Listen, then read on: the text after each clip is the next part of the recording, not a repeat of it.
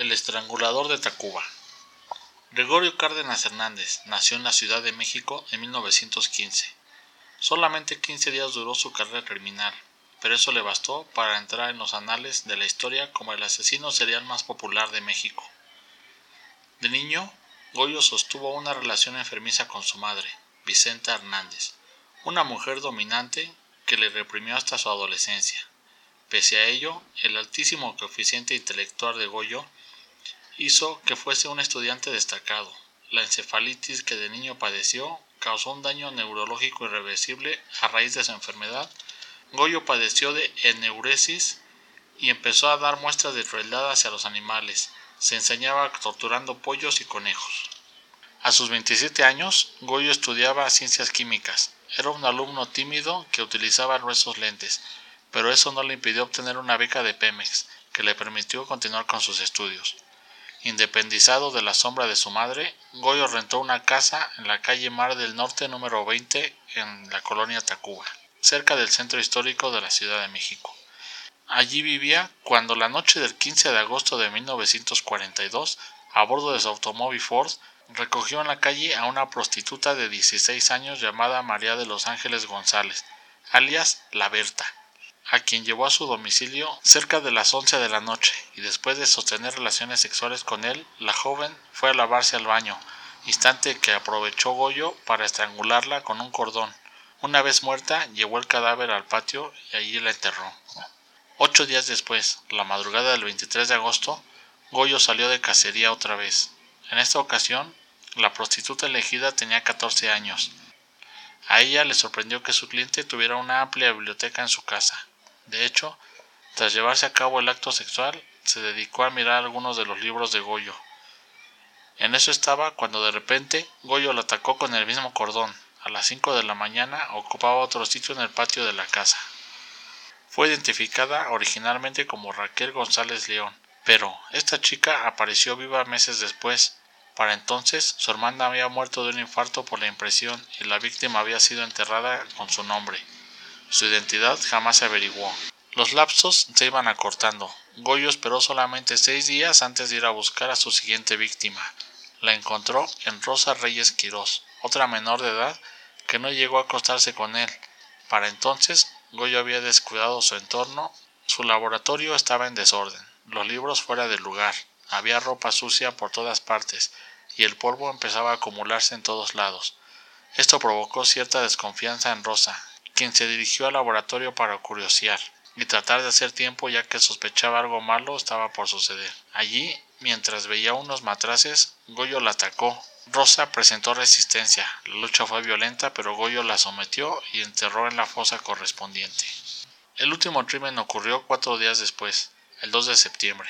Goyo cortejaba constantemente a una chica llamada Graciela Arias, estudiante de bachillerato de ciencias químicas de la UNAM, quien solo aceptaba su amistad. Graciela era una alumna modelo y su padre un conocidísimo abogado penalista, Miguel Arias Córdoba. Ese día, Goyo esperó a Graciela fuera de la escuela en su auto, supuestamente para llevarla a su casa, ubicada en Tacuba número 63. Al llegar afuera de la casa de la chica y aún dentro del auto, Goyo le declaró su amor, pero Graciela lo rechazó y entonces él intentó besarla a la fuerza. Ella le dio una bofetada y entonces Goyo, iracundo, arrancó de un tirón la manija del automóvil y comenzó a golpearla en la cabeza hasta que la mató. Goyo condujo hasta su propia casa.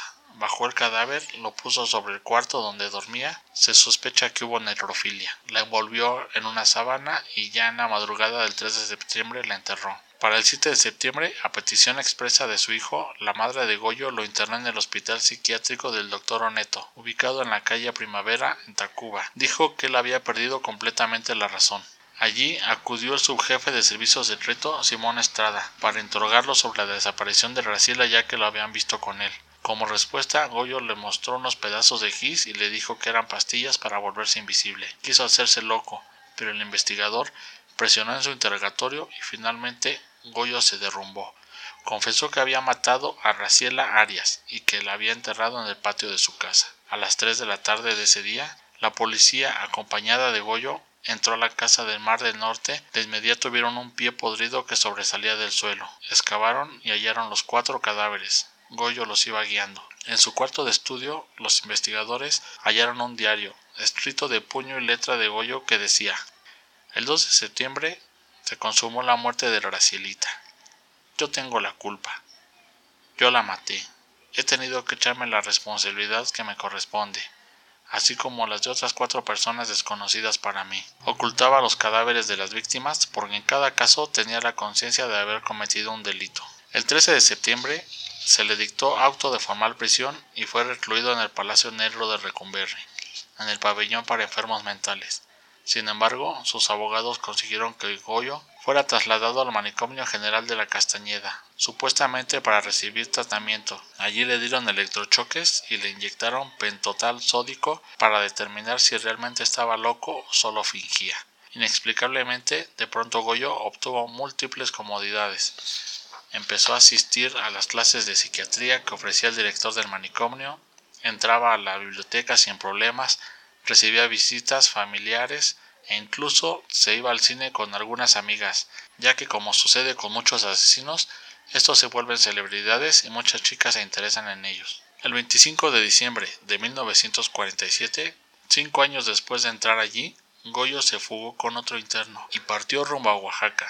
Veinte días después fue reprendido y alegó que no había escapado, sino que se había ido de vacaciones. Las autoridades decidieron regresarlo al Recumberri el 22 de diciembre de 1948. Una vez allí, Goyo memorizó el Código Penal, cursó la carrera de Derecho, se convirtió en litigante, realizaba historietas dibujadas por él mismo donde contaba crímenes famosos e incluso escribió varios libros, entre ellos Celda 16, Pabellón de Locos, Una mente turbulenta y Adiós Lecumberri. Goyo tocaba el piano que su madre le había regalado, escuchaba ópera, leía poesía, Dirigió una revista y comenzó a pintar cuadros. En el penal se casó y tuvo hijos, a quienes mantenía con las ganancias de una tienda de abarrotes que puso dentro de la cárcel. Una vez declaró a mí me examinaron como 50 médicos. Unos señalaron esquizofrenia, otros psicopatía, otros diferentes tipos de epilepsias, unos debilidad mental a nivel profundo, otros paranoia, sí como no. En 1976, la familia de Goyo apeló al presidente de la República, Luis Echeverría Álvarez, quien, al determinar que Goyo era una celebridad, terminó por indultarlo y el 8 de septiembre de 1976 el estrangulador de Tacuba abandonó la cárcel.